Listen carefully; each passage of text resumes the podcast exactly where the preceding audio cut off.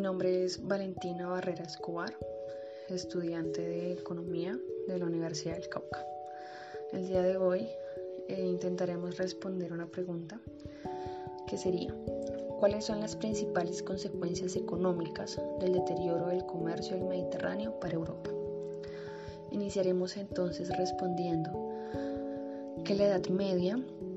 es el periodo histórico de la civilización occidental que está comprendido entre el siglo V y XV. Está caracterizado por la lucha de la supremacía de tres imperios, que fue el bizantino, el islámico y el carolingio, siendo un periodo con enormes repercusiones y proyecciones a futuro, con instituciones establecidas en la época y valores sociales que entraron en decadencia dando comienzo a su institucionalización como medida para protegerlas.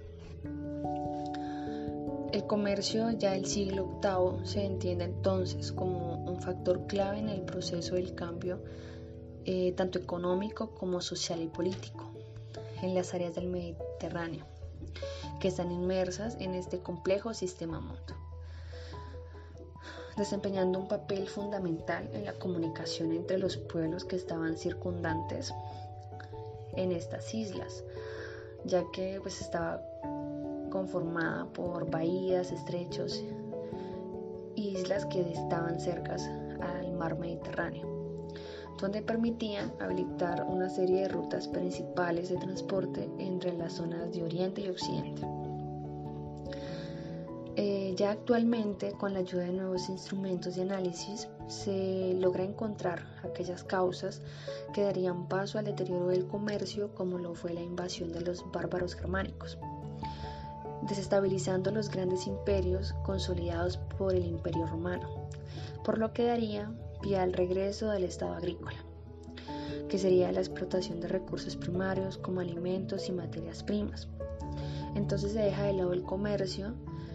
eh, que ya había implantado el imperio romano, también se deja a un lado el uso del oro y de las piedras preciosas. Y entonces eh, entra el imperio carolingio, que en su deseo de unidad del imperio romano y ya volviéndose el emperador de Occidente, eh, da lugar al reemplazo del oro por el uso de la moneda de plata. Es entonces cuando nace el latifundio y con ello los señores feudales que ya se sustituye el modo de producción esclavista eh, por un modo de producción de servidumbre feudal eh, en el que la sociedad se divide en estamentos, que son los nobles, que impondrían su poder sobre los campesinos, que dependían de su protección. Al mismo tiempo, la iglesia eh, utilizaba la figura y el poder de Dios para imponer su voluntad